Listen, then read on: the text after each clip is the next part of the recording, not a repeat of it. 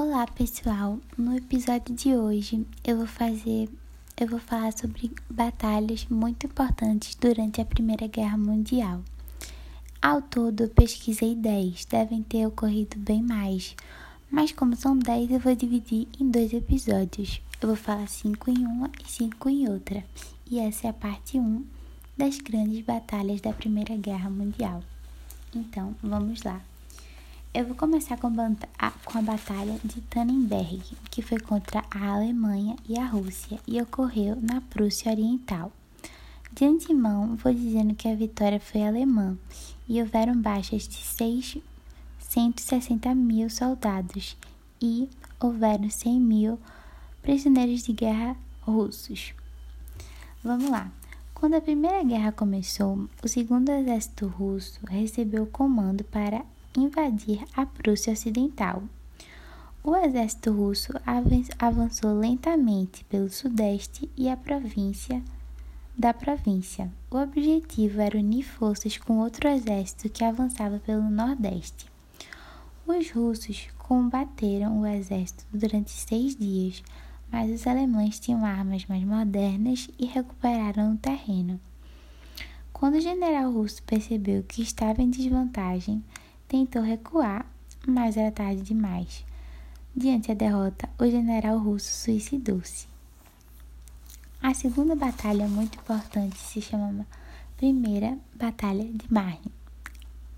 Ah, o nome é Primeira Batalha de Marne, tá, gente? Só para não confundir. E foi contra a Alemanha versus a França e o Império Britânico ocorreu no rio Marne, na França, e a vitória foi de ambos, pois houveram baixas. Vamos lá. No fim de 1914, as forças francesas e inglesas recuaram por causa das forças alemãs. As tropas alemãs seguiram em direção a Paris e os aliados batiam em retirada.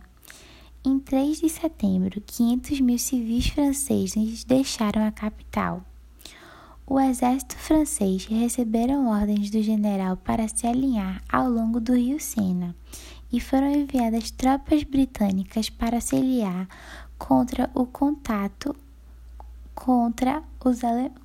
contra os alemães. Em 6 de setembro, os franceses atacaram as tropas alemãs e os aliados usaram táxis em Paris para conseguir chegar à linha de frente. Em 9 de setembro, o exército alemão recebeu ordens para recuar. Um dia depois da quando, quando a batalha chegava ao fim, um dia depois a batalha chegava ao fim. E quais que foram as conclusões? Derrotados, os aliados chegaram à conclusão de que o Império Alemão deveria lutar em duas frentes. A França deveria mudar suas táticas militares e o Império Russo deveria lutar para recuperar os territórios perdidos e expulsar os invasores. E essa foi a conclusão da batalha de da primeira batalha de Marne. Vamos lá. A terceira batalha importante se chama Batalha de Gallipoli. Foi ela foi contra os aliados da Inglaterra e França versus o Império Otomano. O local foi na Península, de Gallipoli e o Estreito de Dardelos.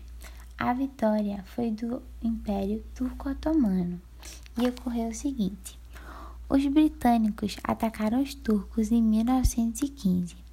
Bombardeios foram lançados no Estreito de Dardelos. O objetivo era avançar por ali e conquistar a península de Gallipoli. Os britânicos e os franceses enviaram 18 navios de guerra para a região de combate. Três das embarcações foram atingidas por minas e resultaram em 700 mortes, mais três navios danificados.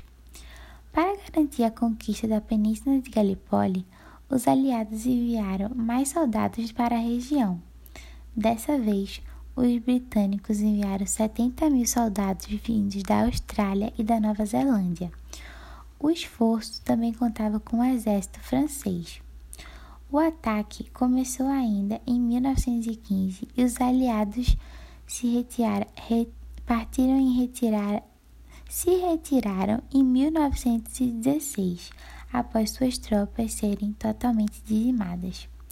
Uma curiosidade é que um dos responsáveis pela carnificina foi o Lord Almiran, do Almirantado Winston Churchill, que se demitiu após o episódio.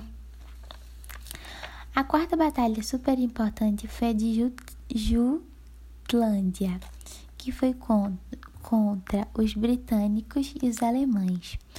O, o interessante dela é que o meio foi naval e geralmente as batalhas eram, fe, eram realizadas em confronto. Enfim, é naval, até porque a Inglaterra é uma ilha e é mais difícil de receber ataques. O local foi o Mar do Norte, próximo à Dinamarca, e a vitória foi inconclusiva, pois os dois lados reivindicaram a vitória. Taticamente, a Alemanha venceu, mas estrategicamente, os britânicos também. E como foi que aconteceu? A maior batalha naval da Primeira Guerra Mundial envolveu dois, as duas maiores frotas navais, as britânicas e alemãs, numa disputa em alto mar. O objetivo alemão era superar a superioridade do Império Britânico no mar. O combate teve início quando o comandante da frota alemã enviou 40 navios para o Mar do Norte. O comando inglês assistiu ao fundamento de três navios ao longo do primeiro dia de batalha. Porém, as perdas não os fizeram desistir. A frota dos britânicos efetuou manobras para bloquear, bloquear o caminho de volta dos alemães, que fugiram para o norte. Essa batalha teve um custo humano e material altíssimo o exército alemão saiu vitorioso, mas devido à propaganda britânica, os ingleses também se consideraram vencedores. No fim do confronto, os aliados manteram o bloqueio e a Alemanha não voltaria a tentar mais uma batalha marítima dessa envergadura. Essa tática foi decisiva para o fim da guerra e a derrota dos alemães, já que eles chegaram à conclusão de que no mar, os britânicos mandavam bem. e a quinta batalha e última desse episódio se chama Batalha de Verdun. Ocorreu na Alemanha e foi com... ocorreu em Verdun, na França, e foi contra a Alemanha e a França.